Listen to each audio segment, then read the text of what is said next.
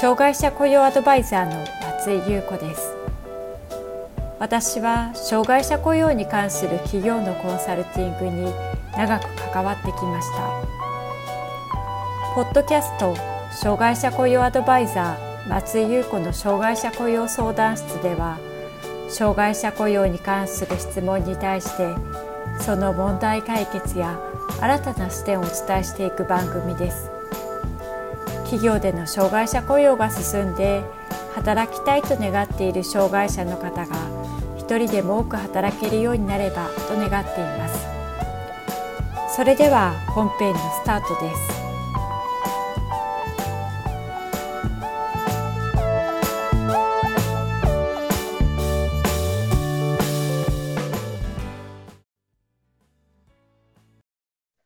障害者雇用 .com の松井です。障害者雇用納付金制度とは、障害者雇用促進法に定められているもので、法定雇用率に不足する障害者のニーズに応じた金額を納めなければならない制度です。障害者を雇用する企業の基本的なことの一つとなっており、どのような制度なのかを知っておく必要があります。障害者雇用納付金制度の概要や納付金の金額、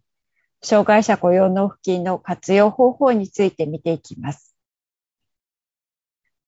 障害者雇用納付金制度とは、障害者雇用促進法に定められており、法定雇用率に不足する障害者の人数分の納付金を納めなければならないという制度です。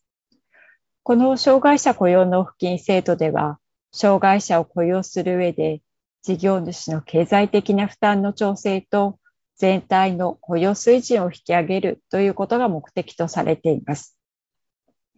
雇用義務を誠実に履行している事業主とそうでない事業主を比べると、バリアフリー化などの作業設備の改善や、障害に配慮した雇用管理などの経済的負担のアンバランスが生じることがあります。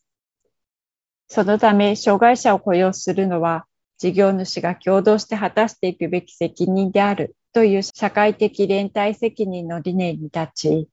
事業主の共同拠出による障害者雇用納付金制度が設けられています。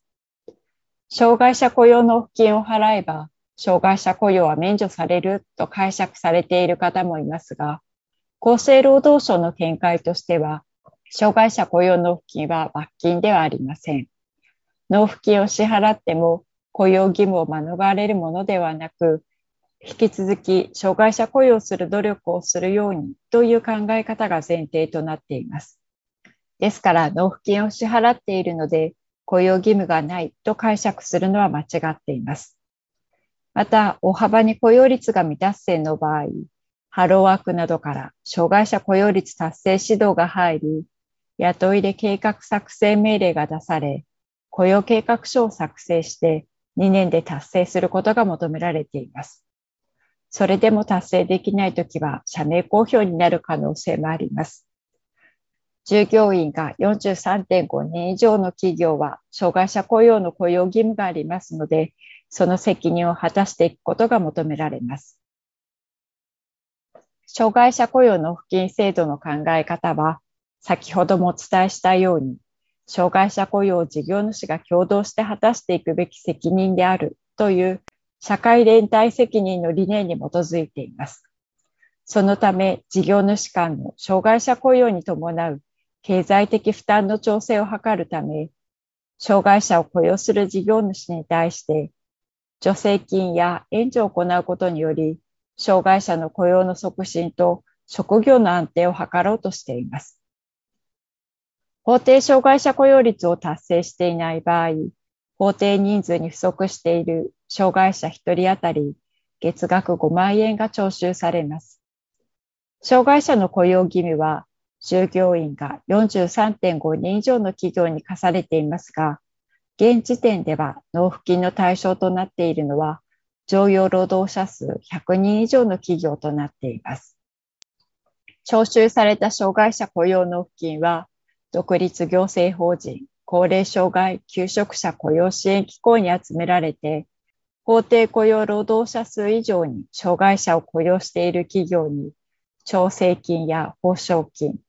障害者の雇用にあたり、施設や設備の整備、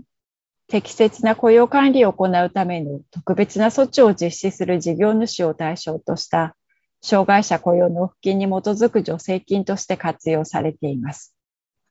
具体的な障害者雇用納付金の活用方法について見ていきましょう。まず、障害者雇用調整金があります。これは常時雇用している労働者数が100人以上で、雇用障害者数が法定雇用率以上の障害者を雇用している事業主に払われます。1人当たり月額2万7000円です。在宅就業障害者特例調整金があります。こちらは障害者雇用納付金申告事業主が在宅就業障害者などに仕事を発注したときに支払った業務の対価に応じて支給されるものとなっています。報奨金は常時雇用している労働者数が100人以下で、支給要件として定められている人数以上の障害者を雇用している事業主に支払われます。1人当たり月額2万1000円が支払われます。在宅就業障害者特例報奨金があります。こちらでは在宅就業障害者に仕事を発注した報奨金申請事業主の申請に基づき、支払った業務の対価に応じた額が支給されます。この他に各助成金の支給があります。助成金について具体的に見ていきましょう。障害者作業施設設置等助成金では、障害者の新規雇用の雇いで、または継続雇用を図るため、障害特性による就労上の課題を克服し、作業を容易に行えるように配慮された作業施設の設置、整備を行う事業主に対して助成されます。障害者福祉施設設置等助成金では、障害者の継続雇用を図るため、障害者が利用できるように配慮された福利厚生施設の設置、整備を行う事業主、または事業主が加入している事業主団体に対して助成されます。障害者解除等助成金では、重度身体障害者などの新規雇いで、または継続雇用を図るため、障害種類や程度に応じた適切な雇用管理のために必要な介助者の配置などの特別な措置を行う事業主に対して助成されます。重度障害者と通勤対策助成金では、通勤が特に困難な身体障害者などの新規雇いで、または継続雇用を図るため、通勤を容易にするための措置を行う事業主、または事業主を構成員とする事業主の団体に対して助成されるものです。内容としては、住宅の賃貸助成、指導員の配置助成、住宅手当の支払い助成、通勤用バスの購入助成、通勤用バス運転従事者の移植助成金、通勤援助者の移植助成金、駐車場の賃貸助成金、通勤用自動車の購入の助成金などがあります。重度障害者多数雇用事業所施設設置等助成金では、重度身体障害者などを多数継続して雇用し、障害者のために事業施設などの整備を行う事業主に対して助成されます。重度障害者を多数継続して雇用するという条件では、対象障害者10人以上、1年以上継続して雇用し、継続して雇用している労働者数に占める割合が20%以上であることが条件となります。まとめです。今回、障害者雇用納付金とはどのような制度なのかについて見てきました。障害者雇用納付金制度とは、障害者雇用促進法に定められているもので、法定雇用率に不足する障害者の人数に応じた金額を納めなければならないという制度です。納付金制度は障害者を雇用する上での事業主の経済的負担の調整と全体の雇用水準を引き上げることを目的としています。この制度によって集められた納付金によって様々な調整金や報奨金、助成金などが設置され、障害者雇用を支えるものとなっています。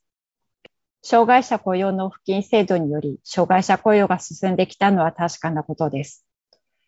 しかし、障害者雇用を雇用する上での事業主の経済的負担の調整と全体の雇用水準を引き上げることを目的としているのであれば、障害者雇用が難しい企業に障害者雇用を何としてでも実施させるという方法から、金銭的な面などで障害者雇用を支えるという選択肢が増えても良いのかもしれません。障害者雇用にすぐに役立つ3つの動画をプレゼントしています。障害者雇用に次のような悩みがある人におすすめです。障害者が働くための新たな業務を切り出すのに苦労している。障害者雇用に初めて取り組むので、何から手をつけてよいかわからない。障害者雇用を行うことに対して、社内の協力や理解を得られない。3つの動画では次の点をお伝えしています。障害者の業務の切り出しのポイント。社内で障害者雇用の理解を浸透させていくための方法。人事部門ができる社内の障害者雇用をサポートする方法。関心のある方は下の概要欄から登録してください。定期的に企業の障害者雇用に役立つメルマガを配信しています。詳しくは概要欄からご覧ください。障害者雇用相談室では、あなたの会社の障害者雇用に関する相談を受け付けています。こんなことが聞きたいというテーマや内容がありましたら、障害者雇用 .com のホームページにあるアドレスへお寄せください。お待ちしております。